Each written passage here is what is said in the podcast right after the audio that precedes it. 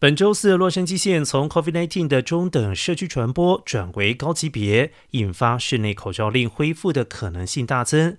洛杉矶县卫生局局长费雷尔表示，如果洛县在二十八号之前连续两周维持在社区传播高级别，那么第二天将会恢复室内佩戴口罩的命令，以帮助减缓传播速度，并且保护最脆弱的人。